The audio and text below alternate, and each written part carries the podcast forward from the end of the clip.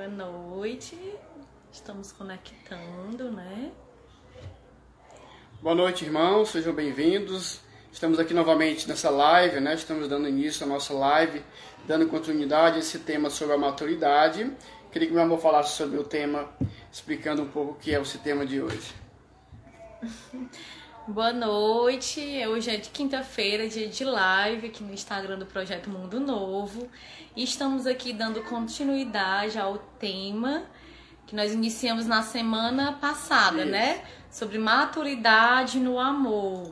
A gente tá vendo nessa sequência sobre esse crescimento, sobre estarmos percebendo que, que o nosso amor é um amor maduro, é um amor decidido, é um amor que se sacrifica. E hoje nós teremos um convidado super especial que já está chegando aqui, que é o Renato Varges, nosso irmão da comunidade Aliança que vai conversar com a gente sobre esse, continuando sobre esse tema. Amar, existe renúncia? Isso, né? É um tema que mexe conosco, né? Que exige de nós um tema muito interessante. Vamos falar sobre as características do amor que exige a renúncia, que exige negar a si mesmo. Nós iremos hoje crescer nesse tema para juntos com relação com o outro também amadurecermos, né? Então você pode ir agora também convidando seus amigos, convidando os irmãos, coloque as suas perguntas, as perguntas são muito importantes para interagir conosco, né? O Renato está aqui conosco, na verdade ele está novamente conosco, já esteve na outra, uma outra vez e hoje ele está aqui conosco. Então coloque suas perguntas, convide as pessoas da sua casa, seus amigos, o seu namorado, sua esposa, os membros do grupo de oração, então, estamos aqui aguardando por você e pelos seus convidados. Enquanto o Renato vai é, se conectando aqui com a gente, vai convidar Vamos, ele. É, vou é. fazer o convite para o Renato. É... Já enviamos o convite para ele e vamos aguardar ele conectar para a gente dar início à nossa live. Hello! para ele. Vamos aguardar ele. Olá, Renato. Tudo bom, meu irmão? Oi, Renato. Boa noite, tudo bem? Seja bem-vindo mais uma vez. Já é de casa, já faz parte aqui do projeto Mundo Novo, né? Pois é, meu filho. Já tô quase, já tô quase íntimo de vocês, né? Assim, uma coisa que eu tô gostando demais, né? De ser convidado para participar com essas lives de vocês são sempre muito bem-vindas, né? Fico sempre muito feliz de poder participar. E já estou me sentindo íntimo de vocês, né? que bom, que bom. Nós adoramos, nós gostamos, gostamos tanto de você que nos convida, lhe convidamos novamente para participar aqui conosco. Que bom, que bom. Fico feliz, fico muito feliz. É, a gente, na verdade, percebe em você, Renato, esse perfil, claro, do Projeto Mundo Novo, né, esse construtor da sociedade, essa mentalidade que tem, traz em si uma preocupação com os valores da sociedade, com o rumo da sociedade, no campo da política, no campo é, social em si, na família, esses valores que constroem a sociedade. Percebemos em você alguém preocupado com isso, alguém que se doa para isso. Por isso que lhe chamamos sempre, e de fato você é parte já desse, desse projeto, mesmo sem ser, é. ai, ai. O primeiro congresso do, do, Projeto Mundo Novo que teve no Rio, é, eu preguei esse congresso junto com o Carmadélio, né? Foi, foi muito bom, por sinal. Então, fico feliz porque é o que eu tô falando, a gente é íntimo, cara, a gente é íntimo, entendeu? Quando eu for morar em Fortaleza, eu quero ficar junto com vocês no projeto. Ah, vai ser muito, muito bem-vindo mesmo. Com certeza. Esse quando for, então parece que está próximo, há um discernimento, há uma conversa com Deus sobre isso? Não, cara, eu tô só brincando. Mas que bom, ai, ai. nesse período dá para fazer muitas coisas online e aí a gente consegue também ter a sua participação de diversas vezes aqui no projeto. Sempre uma é, alegria. Então, para a gente iniciar, para a gente iniciar a nossa noite, a gente está tendo uma sequência de lives, é a segunda live sobre o tema maturidade humana. E no nosso tema, dentro da maturidade humana, o que nós vamos falar hoje é sobre o sentimento, é, sobre amar. Existe renúncia? Acho que exige, né? Existe, Muito, exige. Pobre de quem não entende isso desde cedo, né? É verdade, é verdade. Então queremos acolher os irmãos que estão chegando aqui na nossa live. É o Lucas, a Andressa. Oi, Andressa. A noiva, a opa, Paula Naira, que já pegou a senha, já pegou a senha essa aí. nós queremos pedir que você compartilhe eh, o convite dessa live aí no aviãozinho. Mande para os seus amigos, mande para os amigos do Instagram, amigos de grupo de oração, irmãos de, de, de célula, que essa live vai ser muito especial. Com certeza. Então, Renato, para a gente iniciar, eu queria que você falasse sobre o amor, né? Qual a diferença assim, entre o sentimentalismo, a oferta? Qual a relação entre os dois? Então, é, a gente precisa colocar assim as coisas no lugar, né? Porque, primeiro, existe um extremo das pessoas que acham que o amor ele se resume a um encantamento afetivo, né? O amor se resume aquele sentimento que muitas vezes nós de fato temos, né? Aquele encantamento, aquele apaixonamento, aquele desejo, né, de estar próximo da pessoa, de conviver com a pessoa. Você acha a pessoa a melhor coisa do mundo, estar com ela é tudo que existe, né? Nada mais importa, né? Nem o jogo do Ceará importa, né, Cleilson? Tudo, nada importa, só importa aquela pessoa, né? Mas esse é um extremo de muitas pessoas que acham que o amor se resume a um sentimento. Quando, na verdade, o sentimento é simplesmente aquela palha inicial que você coloca fogo, para que depois você vá deixando que ela é, transforme aquela lenha mais, mais grossa, né? Numa grande fogueira, que de fato é o amor. Então, o extremo do apaixonamento, né, de quem acha que o amor é puro sentimento, e o extremo de quem acha que o amor é puro sofrimento, todo, todos os dois extremos estão errados. Né? Tem gente que acha assim, não, se não for, é, se não doer, não é amor. Peraí, faz parte do amor o sacrifício. Tá claro? Mas não quer dizer que no começo, por exemplo, do processo de aproximação com alguém, de apaixonamento com alguém, vai ser só sacrifício, só dor. Não, exige também o sentimento. Existe também o desejo de estar próximo, existe a alegria né, da convivência, de estar com o outro, desfrutar afetivamente do outro, isso também faz parte do amor. O que a gente precisa fazer com que a sociedade como um todo entenda é que a gente não pode querer resumir o amor a um sentimentalismo, de forma que você vá trocando as pessoas porque você já não sente mais por aquela aquilo que você acha que deveria sentir. E é impressionante como nós vemos pessoas já mais velhas, pessoas de 25, 30, 35 anos, que ainda encaram os relacionamentos dessa maneira, achando que ela precisa ficar trocando de uma pessoa para outra porque ela já não sente aqui no peito, né? Aquele apaixonamento, aquele frio na barriga. Né? A pessoa não entende que o amor tem fases. Né? O amor passa por processos, né? ele, ele não é igual o tempo todo. Tá claro? Tá, ficou super claro. Ah, muito claro. Eu acho que você citou aí o Ceará, e aí isso traz a questão de fato do equilíbrio, né? Não, mas aproveitando isso, falando sério, é, os sacrifícios eles são necessários, é, aquilo que faz parte de cada um é necessário, mas o tema geral nos fala sobre, de fato, a maturidade, né? A maturidade, o bom senso, né? A responsabilidade que a relação com o outro, principalmente afetiva, até a relação de amizade exige isso também em uma certa proporção. Quanto mais ainda uma relação de namoro, do noivado, ou uma relação de um matrimônio. Exige esse ponto do equilíbrio, exige, é, traz essa exigência de renunciar a si, de nenhum extremo e nem de um outro, né? Mas esse equilíbrio, de fato, ele nos ajuda muito, né? Exatamente, Cleison. É importante a gente, assim, bater nessa tecla, por quê? Se você for pensar, faz aí uma análise histórica né, da sua vida, pega lá desde que você era criança até hoje.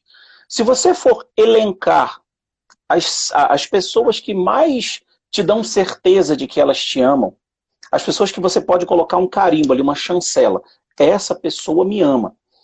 Elas não são as pessoas que tomam chopp com você. Não necessariamente. Elas não são as pessoas que estão ali naqueles momentos que é só descontração, é só lazer, é só, é só alegria. Você identifica as pessoas que te amam quando você vê no comportamento dela, nas escolhas dela, nas atitudes dela, momentos em que ela abriu mão de ser para que você seja. Ela abriu mão de fazer algo que ela queria fazer para que você tivesse com a vida dela algum tipo de benefício necessário. Então, você olha na sua história, quem são as pessoas que você tem certeza que te amam?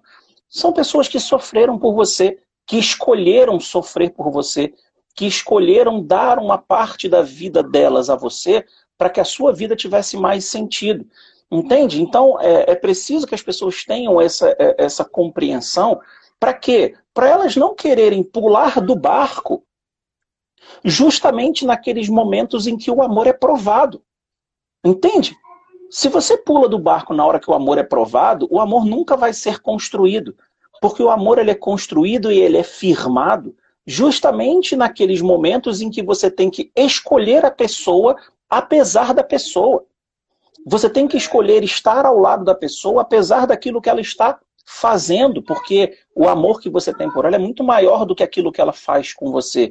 Né? O amor que você tem por uma pessoa é muito maior do que um erro que ela comete.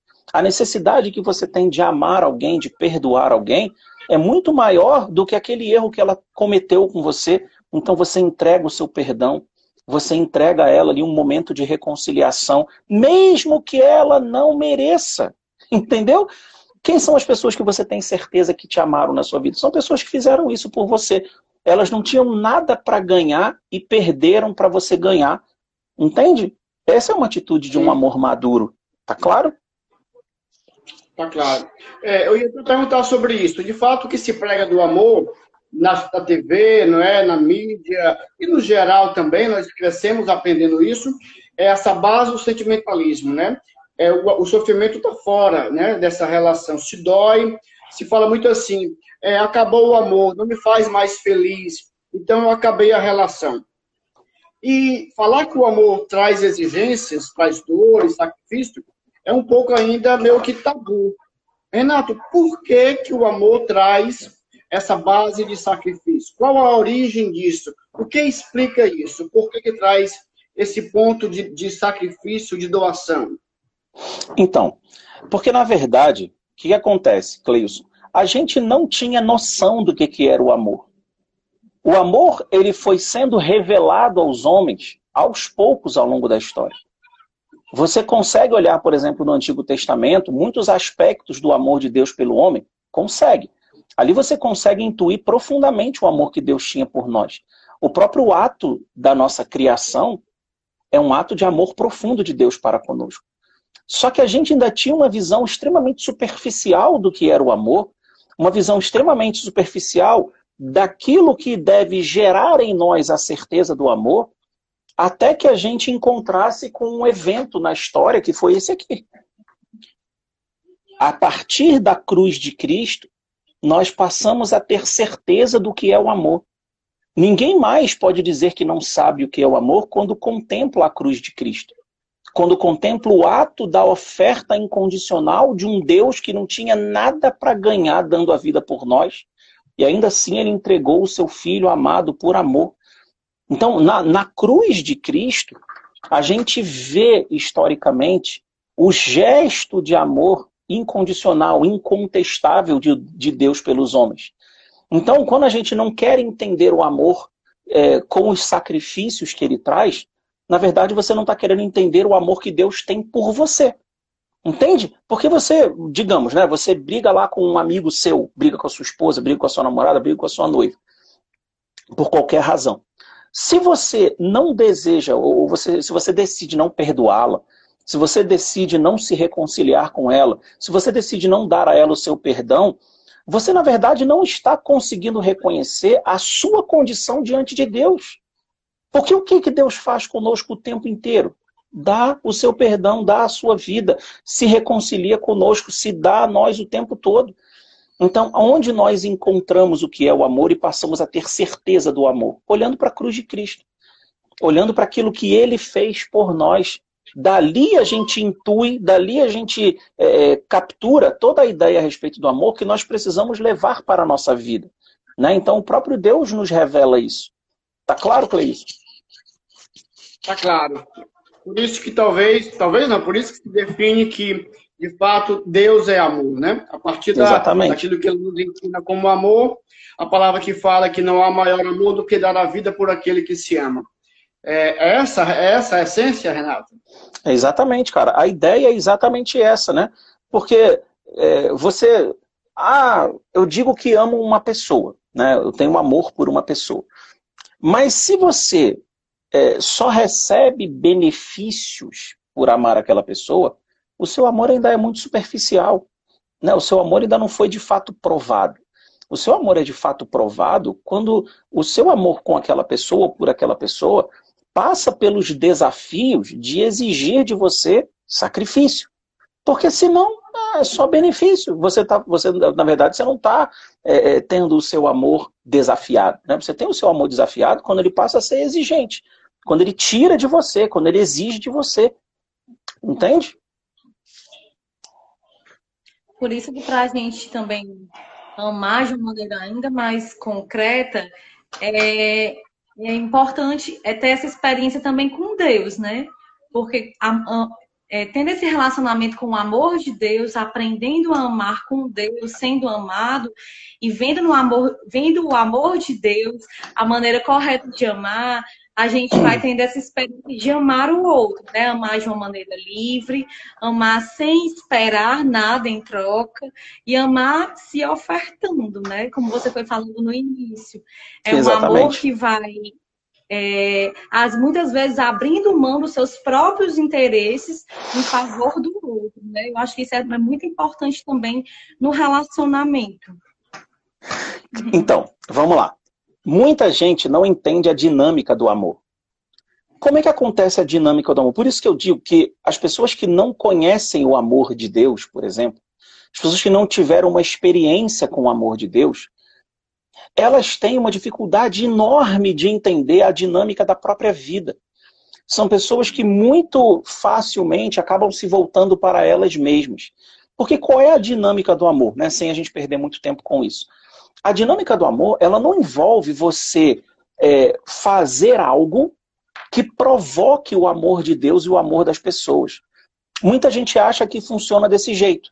Né? Você precisa fazer alguma coisa para que a partir daquilo que você faz, você se torna amável. Não, então eu vou fazer aqui um jantar para minha esposa. Não, eu vou fazer que eu vou comprar um presente para minha esposa. Não, eu vou fazer uma faxina aqui na minha casa. E aí, a partir daquele momento que eu faço a faxina na minha casa, a partir do momento que eu faço o jantar, a partir do momento que eu é, lavo uma louça, aí ela vai olhar aquilo que eu fiz e porque eu fiz algo por ela, ela vai e retribui aquele algo que eu fiz por ela, e ali começa uma dinâmica de amor. Isso é erradíssimo. Isso é erradíssimo. O amor não parte daí. A gente não precisa fazer nada para se tornar amável. O que nós precisamos entender é o seguinte: a origem do amor não é o que eu faço. Porque quando nós não podíamos fazer absolutamente nada, quando nós não éramos nada, Deus nos quis. Deus nos amou, Deus nos escolheu. Nós éramos só um pensamento na cabeça de Deus e ele nos elege, ele nos escolhe, ele diz sim à nossa existência. E se Deus me quis é porque eu sou um bem. Se Deus me quis é porque eu sou um dom. Se Deus me quis é porque existe algo na minha vida que é valioso, que quando Deus olha para a minha vida, ele diz sim à minha vida. Então, eu olho para a minha vida e reconheço isso. Então, eu olho em primeiro lugar para o amor que Deus tem por mim e eu reconheço que a fonte do amor não sou eu, não é a louça que eu lavo, não é a faxina que eu faço, não é o perdão que eu dou. A fonte do amor é Deus. Então, em primeiro lugar, eu reconheço que Deus me ama. E ao reconhecer que Deus me ama, eu me reconheço como um bem, como um valor. E aí o segundo movimento não é eu passar a amar os outros, é eu passar a me amar, a me reconhecer como um bem a me reconhecer como um dom. Porque aí eu não vou precisar ficar precisando, ah, então eu preciso do amor dos outros. Você não precisa do amor de ninguém, você precisa do amor de Deus. E a partir do momento que você reconhece o amor de Deus, você passa a se amar E se reconhecendo um dom, você se dá aos outros. Porque aquilo que é bom a gente dá. Aquilo que é bom a gente divide. Aquilo que é bom a gente oferta. Então você se reconhecendo um bem, você se entrega como um bem. E se a pessoa não devolver amor, não faz diferença. Porque aquilo que você já recebeu de Deus é suficiente para você bater no peito e dizer: Eu sou amado. Quem são as pessoas mais livres que a gente conhece? São aquelas pessoas que não ficam batendo na porta dos outros, suplicando amor de volta.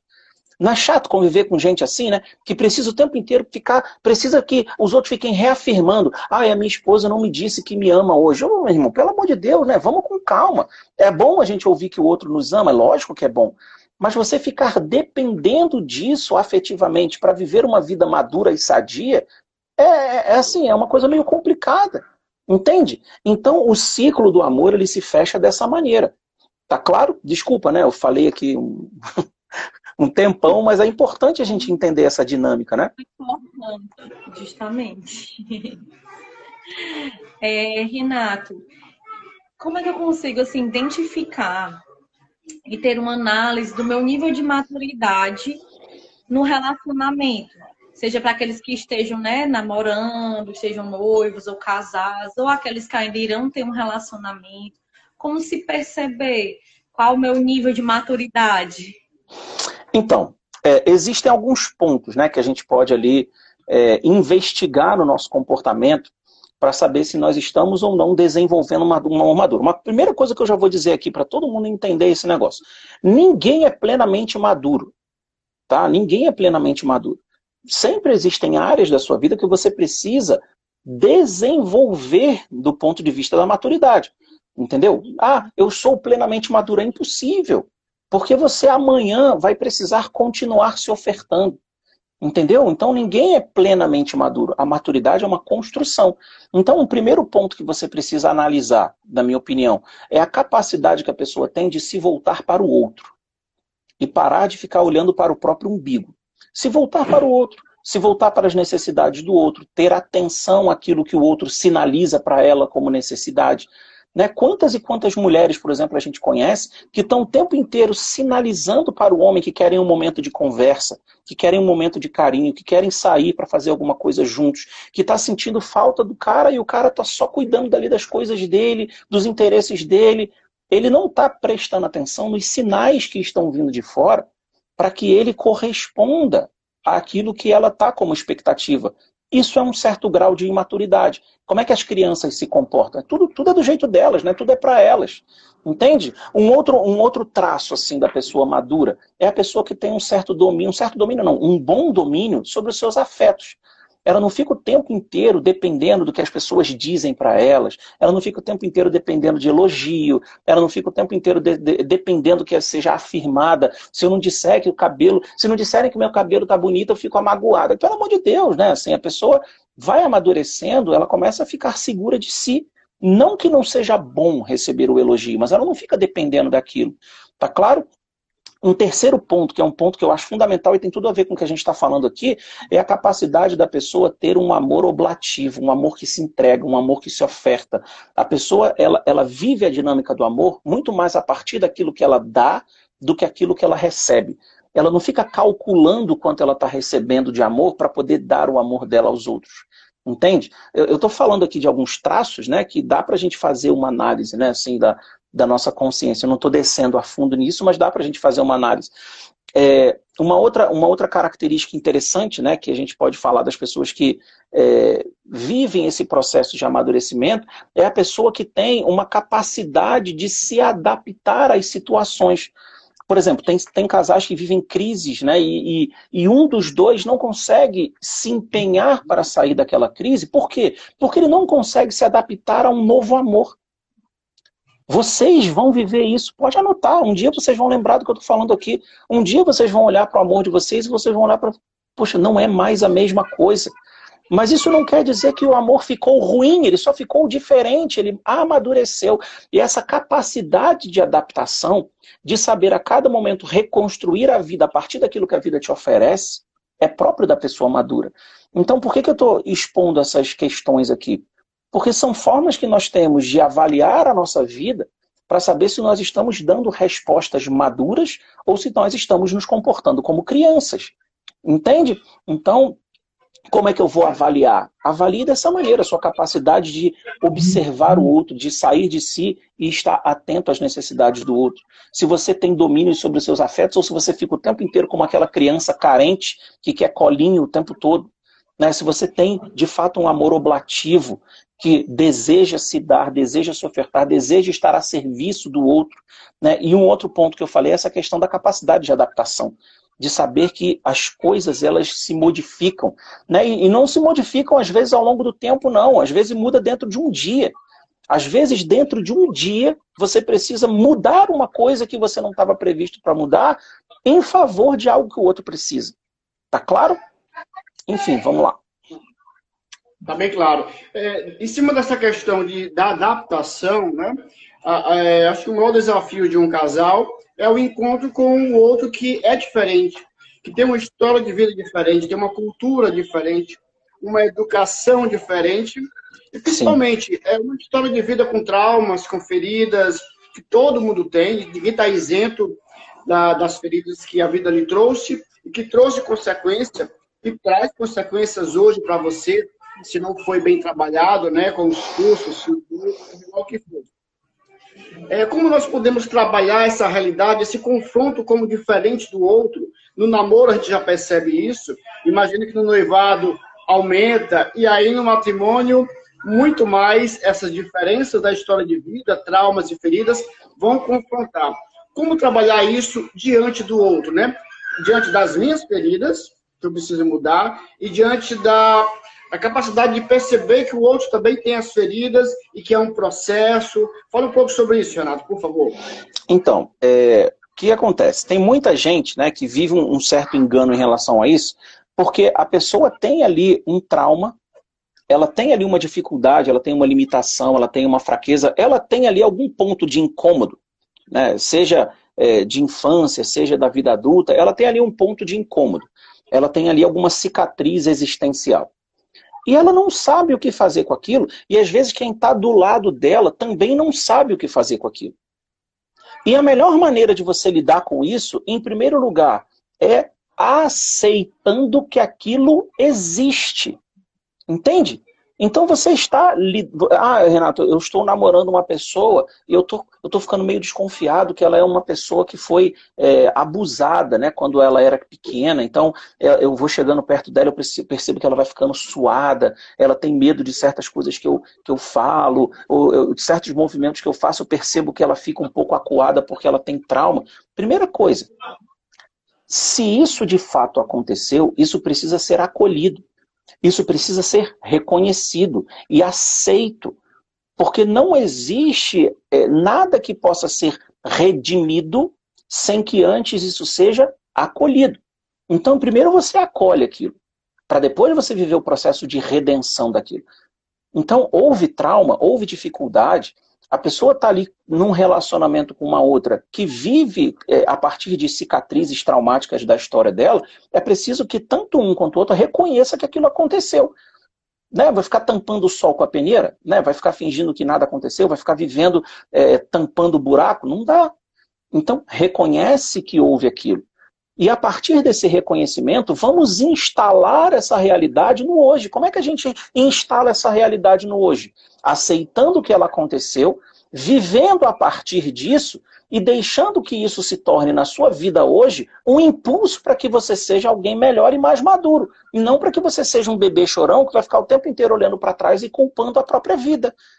É muito mais fácil viver assim, né? Ficar ali, não, eu sou assim porque a minha mãe, eu sou assim porque o meu pai, eu sou assim porque a minha tia, eu sou assim porque um belo dia eu sofri um acidente de carro. Ok, de fato, tem pessoas que sofrem traumas gravíssimos na vida. Mas o que, que você vai fazer com esse trauma? Pega esse trauma, traz para o hoje, instala ele na realidade de hoje. Esse é você. Esse é você. Você é quem? Eu sou uma pessoa que um dia sofri um acidente e me traumatizou. Eu sou uma pessoa que um dia fui abusado pelo meu pai, pela minha mãe, e aquilo me traumatizou. Eu preciso de tratamento psicológico? Preciso. Então vá procurar. Eu preciso tomar remédio? Então vá tomar o remédio. Agora, não reconhecer é um risco muito grande. Porque se você não reconhece, você não vive a partir daquilo. Então você fica tampando o sol com a peneira. Entende? Então um casal precisa saber lidar com isso de uma maneira muito é, madura, porque não existe trauma que alcance a mulher que não respingue no homem. Não existe. Não, isso aí é uma coisa dela. Não existe nesse negócio de ser uma coisa dela. Você, se vocês de fato pretendem ser uma só carne, é como se você colasse duas folhas aqui. Cola duas folhas e tenta separar. Não dá. Vai rasgar. Entende? Então, aquilo que a mulher ou o homem vive enquanto trauma respinga na vida do outro. E eles precisam saber trabalhar isso juntos. Você imagina, é, você namorar uma pessoa, por exemplo, que teve, é, que foi abusada sexualmente quando ela era nova, mas ela passou muitos anos, né? Ela não, não teve contato com ninguém, aí você começa a namorar a pessoa, aí você começa a viver um relacionamento ali mais profundo com ela, e ela começa a ter despertado dentro dela uma série de sentimentos que ela sequer conhecia, porque ela não acessava aquela área, e ela começa a ter aqueles sentimentos, se sentir estranha perto da pessoa, vai fazer o quê? Fingir que isso não existe. Isso precisa ser reconhecido, isso precisa ser cuidado, para quê? Para que aquilo seja redimido para que aquilo se instale no hoje da vida da pessoa e ela viva a partir daquilo. Entendeu? De forma mais madura, de forma mais santa, de forma mais verdadeira, de forma mais feliz. Tá claro? Por isso que é importante também, a gente já falou isso em outra live com você, em outras lives, é, o diálogo, né? Essa questão que você está falando. É muito importante no caso desse exemplo que você está citando, de outras situações os dois conversarem e um expor para o outro aquilo, aquilo que lhe dói, aquilo que ainda é difícil para você, para que um possa ajudar o outro. De maneira especial, muitas vezes as mulheres não conseguem, né, de falar, falar de maneira clara, colocar para o namorado, para o esposo. Ou às vezes não confia, né? Ou às vezes não confia. É. Eu vou dizer isso para ele, aí quando ele me abandonar, ele vai saber. Aí a pessoa não confia, né? E é difícil quando a pessoa não confia. Mas de fato é, é essencial, né? Ter esse diálogo. É essencial você, é, você ser alguém que coloque para o outro aquilo que você é. Claro, você não precisa dar detalhes sobre tudo. Também não é assim. Né? Também não é assim. A outra pessoa não precisa saber tudo de todos os detalhes. Isso aí também é um engano. Tá? Mas aquilo que diz respeito à vida a dois do casal, do, do, dos namorados, precisa ser dito, é lógico que precisa ser dito. Entende? Entendi. É verdade. E assim, e dentro dessa, desses dois pontos, né, as histórias de vidas que se confrontam, é, geralmente é importante aquele que também é, sofre por isso também ter a capacidade de entender, né? Porque a primeira reação de quem sofre com isso, vamos dizer assim, as consequências do outro, da ferida do outro, é reclamar, é exigir a mudança, é pedir que mude. Mas dentro de uma relação madura, tem a capacidade de você esperar que é um processo, que é um trabalho, que é um tempo, e que você também tem o seu. É aquela história que quando mais você fala de um problema do outro, parece que Deus faz com que o seu se, é, esteja exposto à morte. Não é Deus, estou falando apenas um termo. Uhum. Ou, ou, então sim, ou talvez até sim. Mas todos têm, né? Todos, às vezes é mais claro o do outro. E aí eu bato mais o do outro e eu não vejo que também tenho. Mas a capacidade de perceber que a história da vida do outro é necessário ter um tempo, ter uma paciência, ser trabalhado para que aquilo mude. Eu acho que é um ponto importante da maturidade, né? Com certeza, com certeza. É, é um dos pontos que eu falei né? Um dos pontos que eu falei é, é, justamente isso. É você viver uma certa extroversão. Né? O que, que é a extroversão? É você ter atenção àquilo que está fora de você. Entende? É você prestar atenção no outro, nas necessidades do outro, nos limites do outro, na fraqueza do outro. Não ficar prestando atenção como aquela vizinha fofoqueira, né? Que fica na janela cuidando da vida dos outros para depois poder ficar falando mal, né? Mas você ter atenção à vida dos outros para saber o que que a sua vida pode ser útil à vida do outro. Essa deve ser a verdadeira atenção que nós devemos dar aos irmãos, entende? Entendi. E Renata, a gente conversou aqui é, sobre um relacionamento maduro, né? Mas agora nós queremos saber quais as consequências de um relacionamento imaturo. casal Maria. o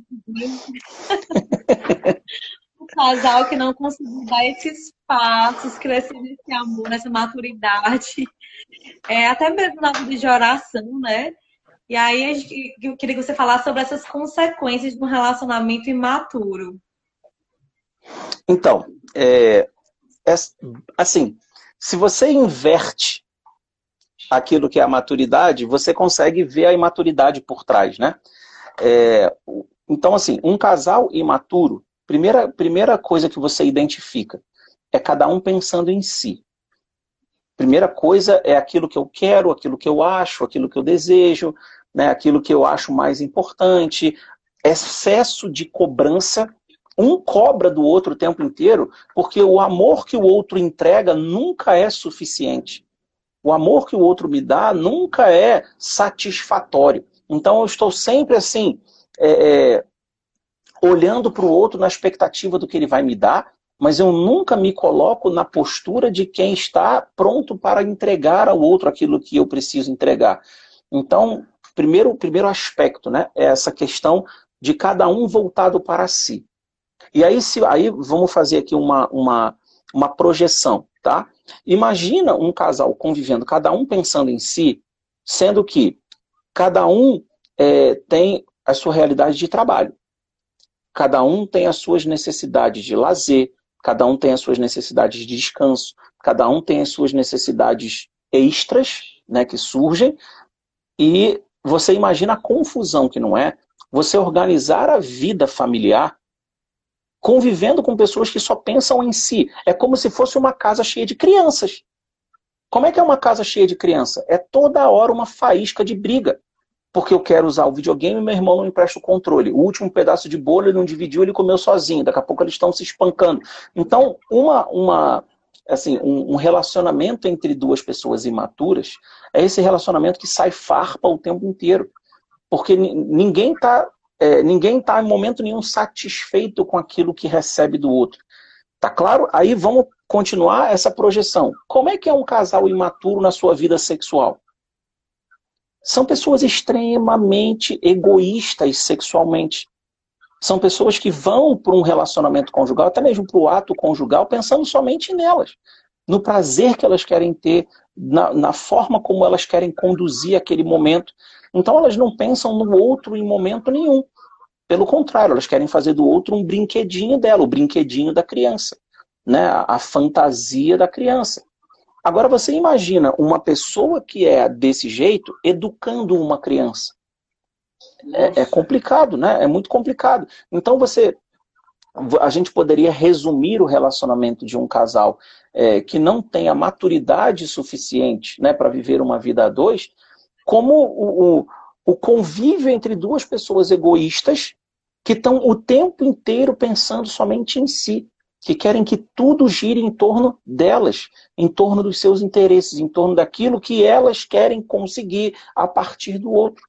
Né? Então é muito, é, é muito sacrificante isso. Aí a gente pode estender mais um pouquinho. Né? Por exemplo, é, a gente ouve muitas reclamações, por exemplo, né, das meninas que namoram e se sentem o tempo inteiro um pouco é, abusadas pelos meninos.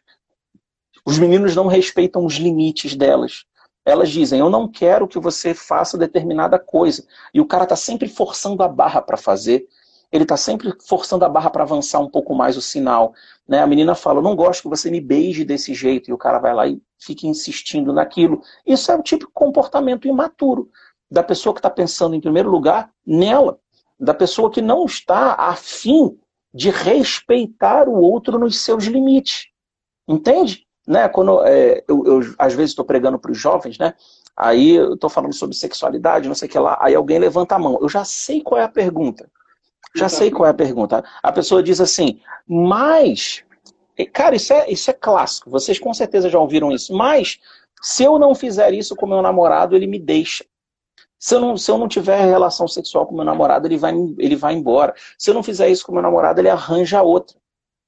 Cara, se ele não é capaz, se ele não é capaz de respeitar você, esperar você, entender você e viver com você a partir daquilo que você tem como limites e regras, minha filha, a tendência é o negócio só ir piorando. Entendeu? Então, dei aqui um, um panorama né, de como a gente enxerga traços de imaturidade né, nos relacionamentos, e isso é, e, infelizmente, isso é extremamente comum. Extremamente comum. Né? Quer ver um outro traço, né? Desculpa tomar o tempo, mas quer ver um outro traço?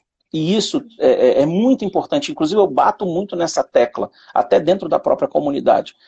É, pessoas que não sabem viver uma maturidade no relacionamento com os bens, não sabem viver uma maturidade no relacionamento com o dinheiro, não sabem viver uma maturidade no relacionamento com as posses que elas têm. Pessoas que não, não sabem ter o controle devido, por exemplo, para pegar e fazer as contas do mês e não gastar mais do que elas ganham. Entende? Isso é uma forma de viver imaturamente. Porque você está deixando se governar por algo externo. Você está se deixando governar por um bem. E isso é um sinal de imaturidade. Entende? Você quer ver um casal maduro? É o casal que senta, faz as contas do mês e diz: olha só, esse mês a gente vai ganhar mil, as nossas contas já estão em 900. A gente não tem como comprar esse sanduíche para essa criança. Acabou-se. Não tem como, ah, meu amor, mas ele queria tanto, ele queria tanto, mas ele não tem condição de receber. Isso é um posicionamento maduro. Então, quando eu digo para as pessoas que a gente precisa, até mesmo dentro da igreja, ensinar as pessoas a se relacionar com os bens, a partir da providência de Deus, fazendo o planejamento financeiro, as pessoas eh, elas acham que isso é uma coisa, não, isso aí é muito externo, não é nada externo, não, isso é uma coisa extremamente importante. Tá claro? Enfim, quis chamar a atenção disso, porque eu acho isso muito importante, sabe? Se isso traz consequências de maneira pessoal, né, em cada um, com as dívidas, com o desequilíbrio, imagina quando está de frente com o outro, numa relação com o outro, com um lar, com uma família e com um conjunto de dívidas multiplicados em relação quando você era solteiro, né? As situações mudam cada vez mais. É, eu percebo que a questão da imaturidade está muito ligado, de fato, ao, ao egoísmo, né? Ao egocentrismo, ao querer fazer muito o que quer. E as pessoas podem perguntar assim, o que é que isso tem a ver com a sociedade? Vocês estão focando muito no lar, na família. Ora, é, quando não há essa ruptura na história de vida dos dois, em, quando continua essas maturidades, essas feridas, essas situações negativas dentro do lar, se passa para os filhos, que irá passar para os seus netos, já vieram dos seus pais, vieram dos seus avós.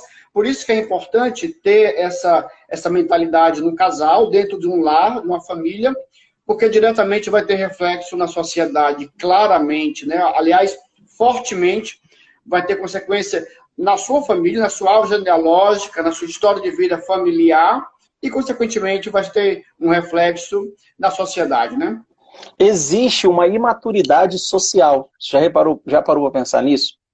O que, que é, assim, um traço da imaturidade, por exemplo, que a gente vê hoje em dia nas pessoas, né? Vou, vou, usar o exemplo das mulheres e eu posso dar o exemplo dos homens depois também. É, o que, que é um traço de imaturidade, por exemplo, na mulher? A mulher que não quer ser mãe. A mulher que não quer ter o compromisso de criar e educar um filho. A mulher que não quer o compromisso de perder o corpinho fitness dela, né? Ela não quer deixar de ter, é, ela não quer deixar de ter a silhueta da Barbie. Ela quer ser uma eterna adolescente. O que é um adolescente? O adolescente é uma criatura psicologicamente e cronologicamente imaturo. É alguém que não quer crescer, é alguém que não quer chegar na idade em que ela deixa de pensar em si para pensar no outro. E como é que associa. Vou, vou usar o homem aqui, né? Para não ficar me taxando aqui de, de, preconceituoso. Como é que é o homem do, de hoje em dia? É o homem da propaganda da cerveja. Como é que é o homem da propaganda da cerveja? É, é aquele cara barbudão, sem camisa, sentado no bar ou sentado na praia, todos ali com idade para serem pai de família, entende? Só que você não vê os caras com a família. Eles são aqueles beberrões barbados que estão ali azarando a garçonete do bar como se eles não tivessem compromisso com ninguém. E esse, esse estereótipo do homem adolescente, ele é pregado pela sociedade. Então não existe simplesmente uma imaturidade individual. Existe também uma imaturidade social. uma sociedade que prega um hedonismo, que você precisa ter prazer a qualquer custo o tempo todo. O que, que é essa, é essa apologia ao prazer do tempo todo? É o típico comportamento do adolescente que não sabe dosar os próprios instintos, que não sabe dosar os próprios apetites, que não sabe controlar os seus próprios afetos. Você precisa dar vazão o tempo todo. Então, é uma sociedade que ensina as pessoas a serem adolescentes, consumistas, hedonistas e individualistas. E você então pega as pessoas de dentro de casa que vivem assim, joga elas dentro da sociedade assim, e a mídia ainda alimenta esse tipo de mentalidade. Olha a tragédia que a gente vive. E aí você encontra uma sociedade cheia de pessoas depressivas, sem sentido de vida, pessoas se suicidando, pessoas que estão vivendo uma loucura sem saber a razão. Elas não sabem a razão, mas a razão é muito clara. Quanto mais você vive em função de você mesmo, vai, você vai perdendo o sentido da vida. Gente, isso é tão óbvio, né? Isso é tão claro, né? Isso é tão simples de entender, né? As, a, pois é, a, a Janine está fazendo esse, esse comentário, né? Que entristece ela ver essa imaturidade social. Você vê, é, se você observa é, aquelas pessoas que você e, assim, irremediavelmente, indiscutivelmente, percebem uma felicidade ontológica. São aquelas pessoas que você olha para a vida dela e ela é o serviço encarnado. Né? Seja na família, seja no trabalho, a pessoa está a serviço dos outros e ela é uma pessoa inteira, ela é uma pessoa feliz. E quando você olha uma pessoa, por exemplo, que é, vive para si o tempo inteiro, é aquela pessoa é, carrancuda, né? Aquela pessoa que está ali o tempo inteiro ociosa, vivendo em função dela mesma, e ela nunca está bem, ela nunca está feliz, né? ela está sempre meio semidepressiva. Né? Então, é, eu quis falar um pouco a respeito dessa questão da imaturidade social, porque isso vem de fora para dentro. Gente, nossos filhos estão sendo ensinados a ser imaturos, a não querer compromissos com a vida, compromisso com os outros, responsabilidade com os outros. Hoje em dia, as empresas, né, não sei se, se o Cleilson deve saber disso, né? As empresas, quando elas estão fazendo o processo seletivo, elas já estão dando um peso muito maior a detalhes a respeito da formação da pessoa do que se dava antigamente. Antigamente você pegava o currículo da pessoa, o currículo era 90% da, da, do peso para que a pessoa adquirisse um cargo.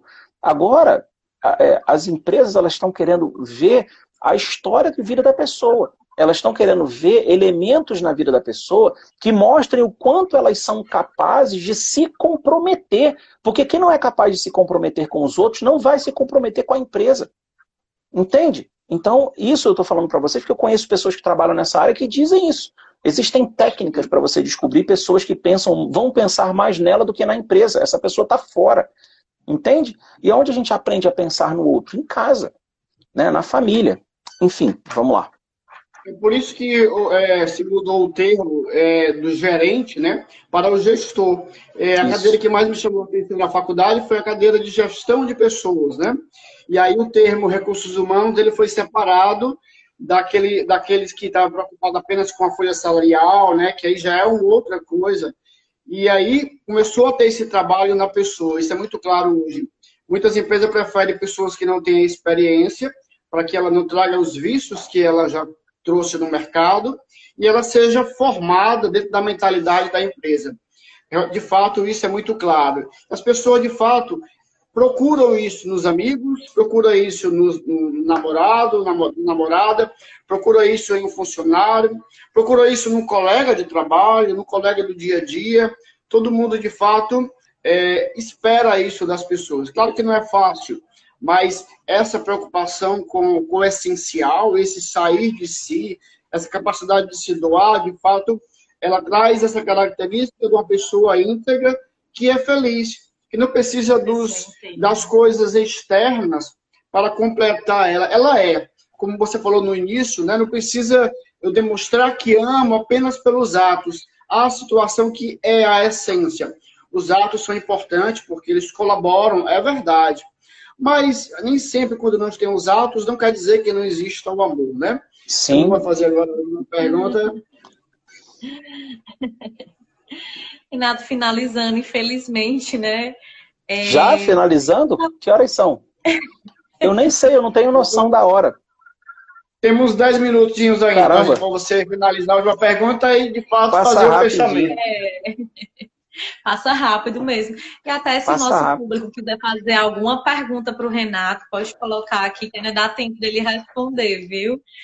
Renato, é, quais os frutos de uma relação madura, né? Você falou aí sobre essa imaturidade social, mas agora a gente quer saber sobre os frutos, os, os frutos bons, né? Os frutos bons de um relacionamento maduro, com a sociedade. Você falasse sobre isso pra gente. Então, é, o primeiro fruto que você colhe quando você vive uma relação madura é você saber que o outro se realiza a partir do dom seu, do dom de si, né? daquilo que você entrega a ele. E aí, assim, eu vou, eu vou falar assim de forma um pouco escatológica, mas depois a gente volta para o pé aqui no chão, né? Mas, é, assim, o, o, ápice da maturidade, qual é o ápice da maturidade? Qual, qual, o que seria, assim, é, a, a, a plenitude da maturidade. A pessoa chegar no céu, em primeiro lugar. Cheguei no céu, entrei no céu. É, eu, eu vivo a beatitude, a felicidade. Significa o seguinte: eu vivo a vida de Deus. Eu vivo a vida daquele que é a maturidade por excelência. Em segundo lugar, levar com ela para o céu aqueles por quem ela se viu obrigado durante a vida a amar. Entende? Porque, é, assim, é bíblico, né? Nós seremos julgados pelo amor. Então, assim, se você um dia quiser mensurar, assim, a, a plenitude da sua maturidade, você vai poder enxergar o seguinte: eu fui capaz de chegar no céu é porque você foi uma pessoa plenamente madura. Mas descendo do céu, né? Vamos botar o, o pé no chão, assim. A consequência de você viver um, um relacionamento maduro, em primeiro lugar, você fica segura. Viver ao lado de pessoas maduras dá uma segurança enorme. Basta você ver para onde os filhos correm quando eles estão com dificuldade. Não é bom você viver ao lado de alguém maduro, né? Que você sabe que você vai sentar com a pessoa para ter uma conversa e ela vai junto com você resolver aquele problema ao invés de ficar pensando nela. Né? Agora, quando você tem alguém ali imaturo do seu lado, é aquele clima de insegurança, você não sabe muito bem o que vai acontecer, você não sabe se pode contar com aquela pessoa. Né? Então, viver com alguém maduro é viver num ambiente seguro, é viver num ambiente responsável, é viver num ambiente em que as pessoas preferem, em primeiro lugar, pensar no, nos outros do que nelas. Então, é um ambiente em que o amor circula e isso faz com que cada um se sinta melhor que cada um se sinta mais seguro, cada um se sinta mais dono de si, entende? Então, é, isso é, é, assim, é o fruto mais concreto né, que a gente pode ver, é você estar cercado de pessoas que te passam a segurança de que elas vão pensar primeiro nas situações, nos outros e, e, e depois nelas. Tá claro? Tá claro, muito claro. Muito obrigada. Nós temos aqui três perguntas. Amor, dá vamos lá. de responder tudo, né? Dá sim, vamos lá. responder rapidinho. Vamos lá. Quais são? É. Eu, eu... Oh, a Paty perguntou aqui, dá dicas de como nos tornarmos mais maduros, principalmente no matrimônio. Primeira coisa, primeira coisa, faça um exercício diário de, de procurar prestar atenção nas necessidades do outro. Primeira coisa né, viver o exercício de um esquecimento de si e fazer pequenos gestos para agradar o outro. Ah, mas ele não me agrada, já está sendo imaturo.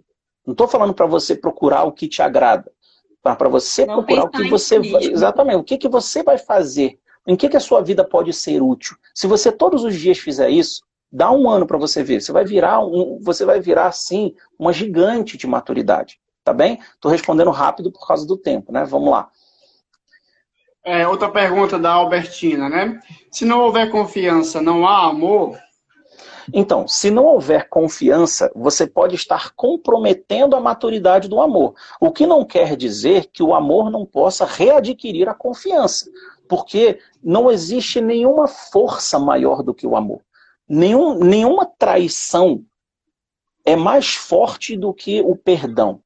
Entende? Nenhuma desconfiança é maior do que o amor que um casal pode decidir reconstruir. Não estou falando que é fácil, mas é possível. Tá? É possível. Estou respondendo rápido. Vamos lá. Ah, ótimo. A Sinara está perguntando: a maturidade é fruto de um autoconhecimento? Total. Nossa, total. Total. Total. Assim, daria uma outra live. Né? Daria uma outra live. A pessoa é. que não se conhece, a pessoa que não se conhece, como é que ela vai se amadurecer? Ela não tem como amadurecer se ela não se conhece, porque ela não vive a partir de si. Né? Lembra daquilo que eu falei a respeito do trauma? Né? O, que, que, o que, que é típico da pessoa imatura? Ela vive fora de si.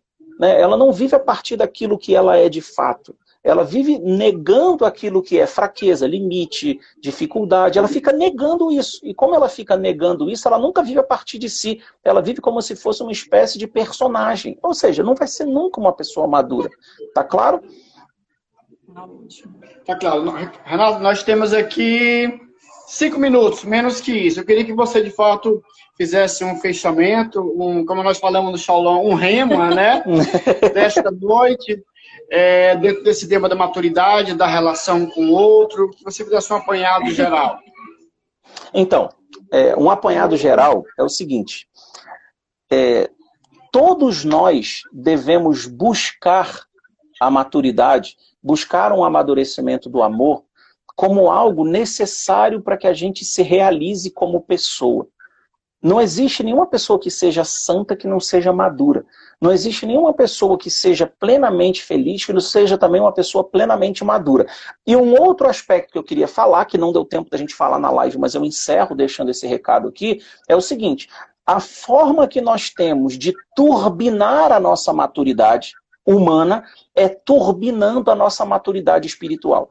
Porque ninguém nos amadurece mais do que o próprio Deus agindo em nós. Aquilo que muitas vezes nós não conseguimos alcançar humanamente, Deus alcança em nós espiritualmente.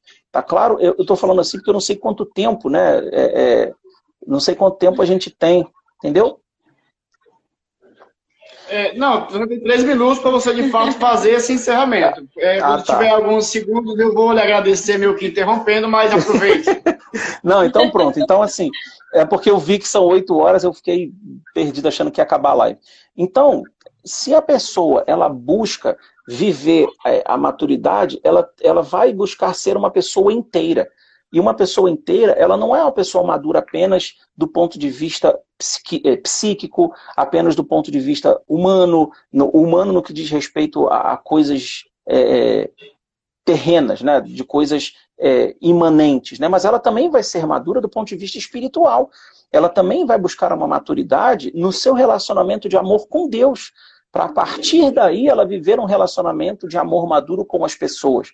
Né? Você pode ser uma pessoa extremamente madura humanamente, mas existe sempre ali um, um, um catalisador, um fator catalisador, um potenciador, um potencializador da sua maturidade, que é o seu relacionamento com Deus. Né? É, é a sua alma sendo amadurecida pelo seu relacionamento com Deus. Então, não existe maturidade humana que seja alcançada sem, de forma plena, sem que você também seja espiritualmente maduro. Tá claro? Por isso que eu sempre digo, a vida de oração, né, a intimidade com Deus, ela é sempre um catalisador da nossa vida, é, da nossa maturidade. Entenderam? Verdade, muito, muito claro.